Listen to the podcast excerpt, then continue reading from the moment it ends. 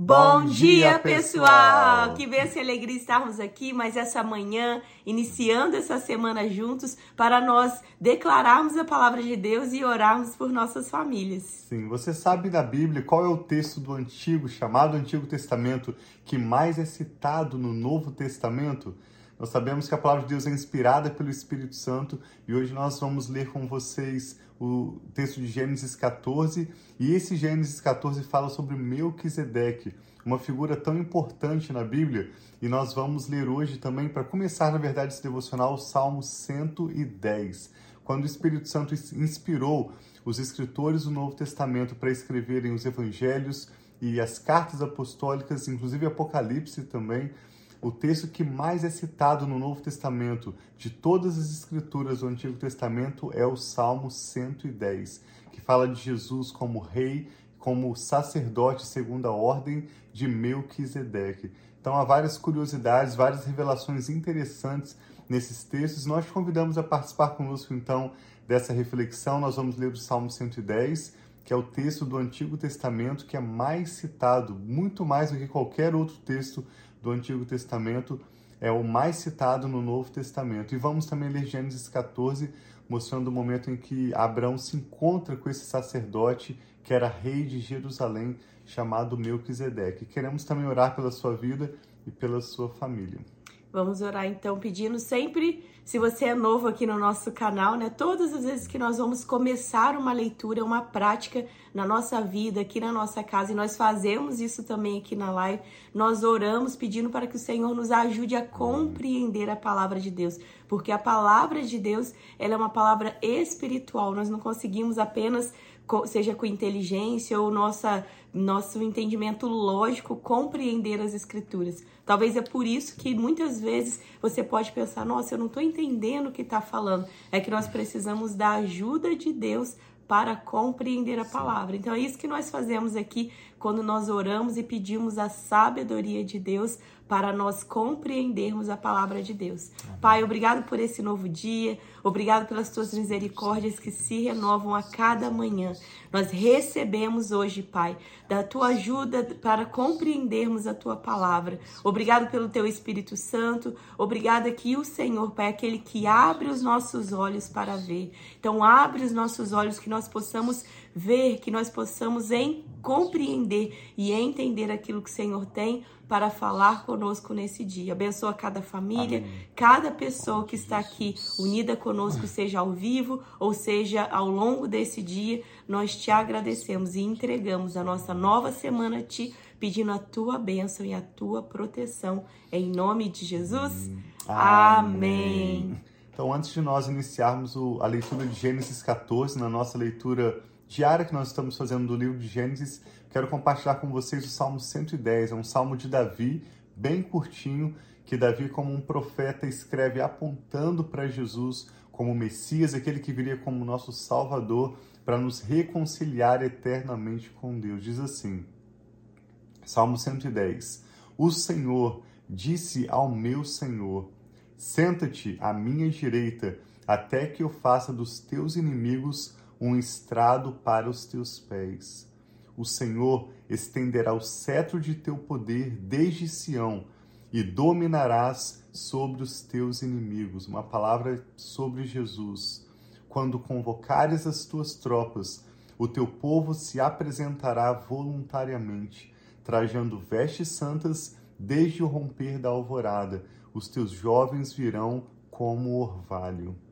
O Senhor jurou e não se arrependerá. Tu és sacerdote para sempre, segundo a ordem de Melquisedeque.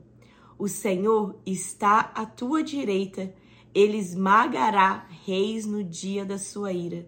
Julgará nações, amontoando os mortos e esmagando governantes em toda a extensão da terra. No caminho, beberá de um ribeiro e então erguerá a cabeça. Esse é, como eu disse, o salmo, o texto do Antigo Testamento que mais é citado no Novo Testamento. Em Mateus capítulo 7, Jesus falando sobre esse texto, ele fala sobre como vocês dizem que o Messias é o filho de Davi, se ele o chama na verdade Senhor. O Senhor disse ao meu Senhor. Davi diz que o Messias era o seu Senhor. E a Bíblia fala, esse texto também está em Marcos, em Lucas, Lucas 20, vai dizer que a partir daquele momento ninguém mais ousou fazer perguntas para testar Jesus com perguntas, quando Jesus menciona esse Salmo 110. Esse texto aparece em Hebreus capítulo 7, várias vezes em Apocalipse e várias menções nas cartas apostólicas. Então hoje nós vamos ler um pouco em Gênesis 14 sobre quem era esse Melquisedeque, que é lá no Antigo Testamento um rei, um sacerdote na cidade de Jerusalém, mesmo antes da formação do povo de Israel. Jerusalém já existia como cidade e esse homem que nós não sabemos de onde veio, quando foi a origem da sua família e nem mesmo sobre o final dos seus dias, ele aponta para Jesus como um sacerdote eterno que não vem da linhagem levítica, não vem da linhagem de sacerdotes humanos que foram escolhidos segundo regras humanas, mas sim um sacerdote eterno que pode interceder por nós. Ele aponta então para Jesus. Vamos ler então Gênesis 14. Naquela época, Anra, Anra, como que eu falei? Anrafel.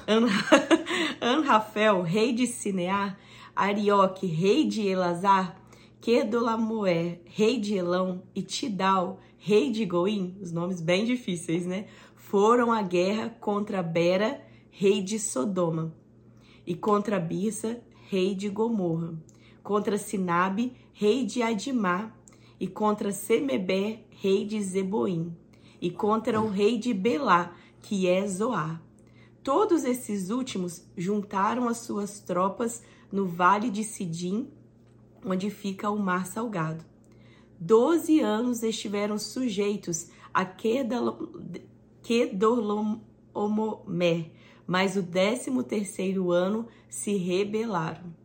São quatro reis, na verdade, contra cinco. Esses quatro reis, nós vamos ver que eles eram poderosos mesmo para vencer os outros cinco reis que vieram contra eles. No 14 ano, Kedorlaomer e os reis que a ele tinham se aliado derrotaram os refaíns em Asterote e Carnaim, os uzins em An, os emins em Savec e Atim, e os oreus desde os montes de Seir até Elparã, próximo ao deserto.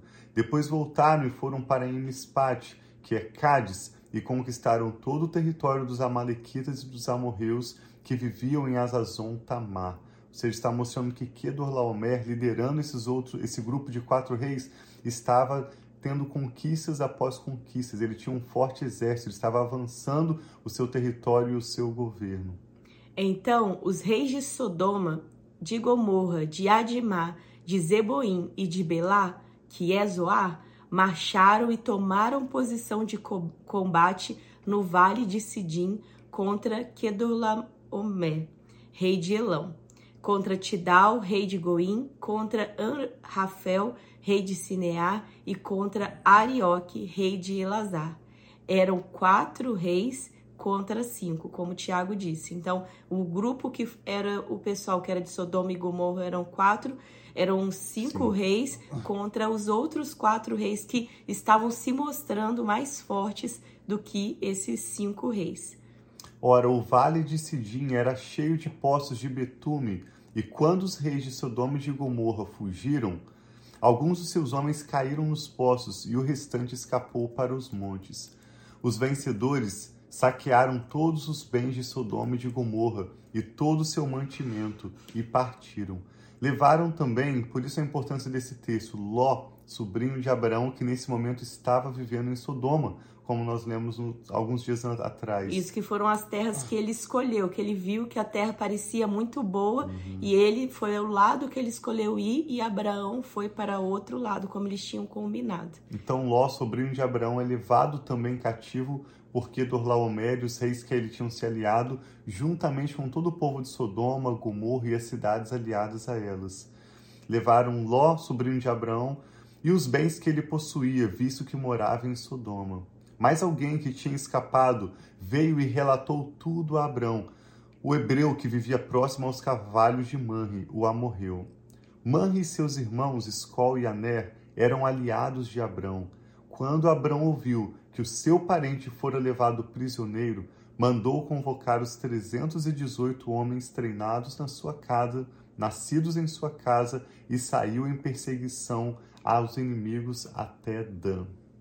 Atacou-os durante a noite em grupos e assim os derrotou. Então, um exército, que era o exército que Abraão formou na casa dele, atacou esses reis, que eram os reis que dominavam aquele território naquele tempo, e o exército de Abraão, com certeza com a ajuda de Deus, atacou e derrotou esses, esses reis. E diz: perseguindo-os até Obá, ao norte de Damasco. Recuperou todos os bens e trouxe ele de volta, seu parente Ló com tudo o que possuía, com as mulheres e os restantes dos prisioneiros. Então, quando eu leio isso, vem na minha mente que Deus é um Deus que abençoa e ele restitui, ele restaura. Então, se tem algo na sua vida que foi roubado, foi levado, né, por inimigos, aqui na história era uma guerra, os reis roubaram as pessoas, roubaram os bens da, daquelas nações, daqueles povos, mas através da bênção de Deus, Abraão, com o exército feito na casa dele, ele resgatou tudo isso. Então, se na sua vida tem perdas que não eram perdas que eram necessárias na sua vida, foram coisas do inimigo, que em nome de Jesus, assim como o favor de Deus estava sobre o exército de Abraão, né, que virou a ser o Abraão, que nós conhecemos também, que o Senhor restaure Amém. e restitua na sua vida, em nome de Jesus. Amém, assim seja. Voltando a Abraão da vitória sobre Kedorlaomer e sobre os reis que a ele haviam se aliado, o rei de Sodoma foi ao seu encontro no vale de Savé, isto é, o vale do rei. E então Melquisedeque, sobre quem nós lemos lá no Salmo 110, esse homem no Antigo Testamento que é um tipo de Cristo, uma figura que aponta para Jesus. Diz que Melquisedeque, rei de Salém e sacerdote do Deus Altíssimo, trouxe pão e vinho. Observe os elementos, a gente está lendo Gênesis 14, lá no princípio da Bíblia. Esse Kedorlaomer traz o pão e o vinho, que representam aqui o corpo e o sangue de né? Jesus. Melquisedeque traz pão e vinho e ele abençoou Abraão, dizendo: Bendito seja Abraão pelo Deus Altíssimo, Criador dos céus e da terra.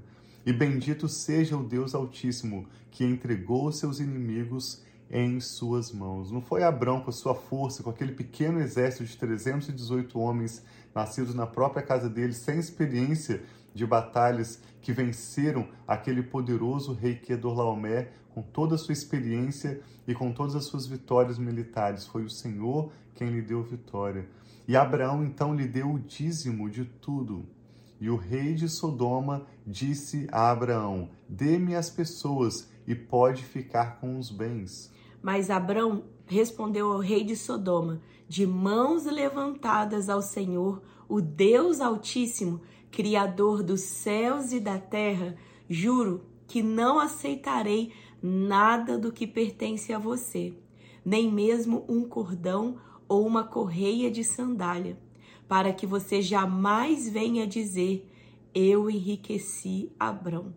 Nada aceitarei, a não ser o que os meus servos comeram e a porção pertencente a Aner, Escol e Manri, os quais me acompanharam, que eram né, os seus parceiros, os seus aliados, que eles recebam a sua porção. Então Abraão aqui dá a glória a Deus e ele não quer receber, porque ele sabe que no futuro esse rei pode falar: se ele tem esses bens todo é porque ele recebeu toda a, os bens que, que eu tinha na terra naquele momento. Mas Abraão sempre dando glória a Deus, ele estava, ele tem a bênção de Deus. Nós vamos ver ao longo da história tão lindo, né? Você que está aqui conosco, continue conosco na, nessas histórias do, do princípio, né? Do, dos pais da fé que nos mostram como eles viam a fidelidade de Deus abençoando eles dia após dia. Não era por tradições que eles tinham, mas era por esse relacionamento com Deus que eles estavam desenvolvendo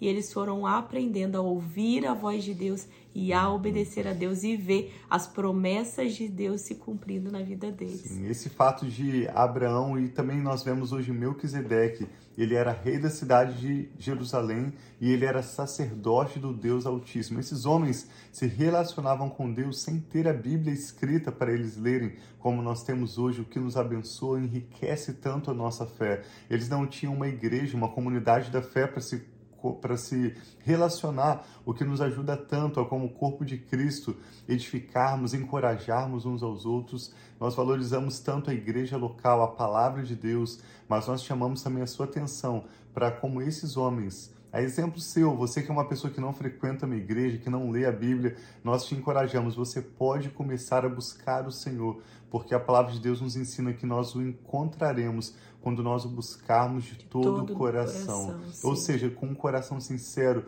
com um coração desejoso de falar com Deus, de conhecê-lo mais e mais, porque Deus, mais do que você pode desejar encontrá-lo, Ele mesmo deseja se revelar a você, como se revelou a Melquisedeque, como se revelou a Abraão, e nós cremos que o Senhor tem novidades para você nesse ano de 2023, para sua família, restituição, como a Rafa disse, e é nesse sentido que nós queremos orar com você agora.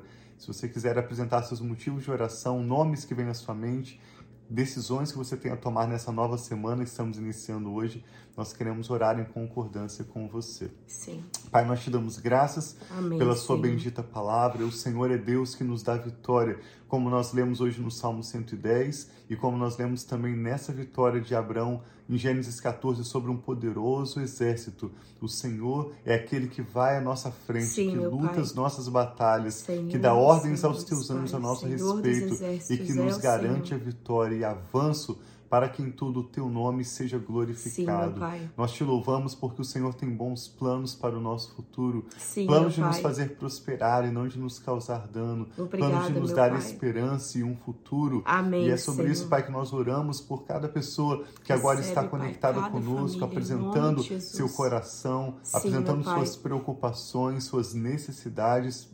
E eu e a Rafa oramos em concordância, Pai, que o Senhor venha responder cada motivo de oração, venha contemplar cada pessoa cujo nome agora é mencionado diante do Senhor e cada assunto, Pai. Nós oramos Amém. pedindo-te sabedoria para as decisões a tomarmos. Sim, Nós oramos Pai. pedindo os milagres do Senhor, as Nós tuas vitórias em nossas vidas e, sobretudo, que nós possamos conhecer e prosseguir em conhecer o Senhor, como Abraão e a sua família, os seus descendentes Sim, que Pai. caminharam com o Senhor, mesmo antes da igreja existir, mesmo antes da Bíblia estar escrita, eles puderam se relacionar com o Senhor, porque com um coração sincero e íntegro eles buscavam o Senhor.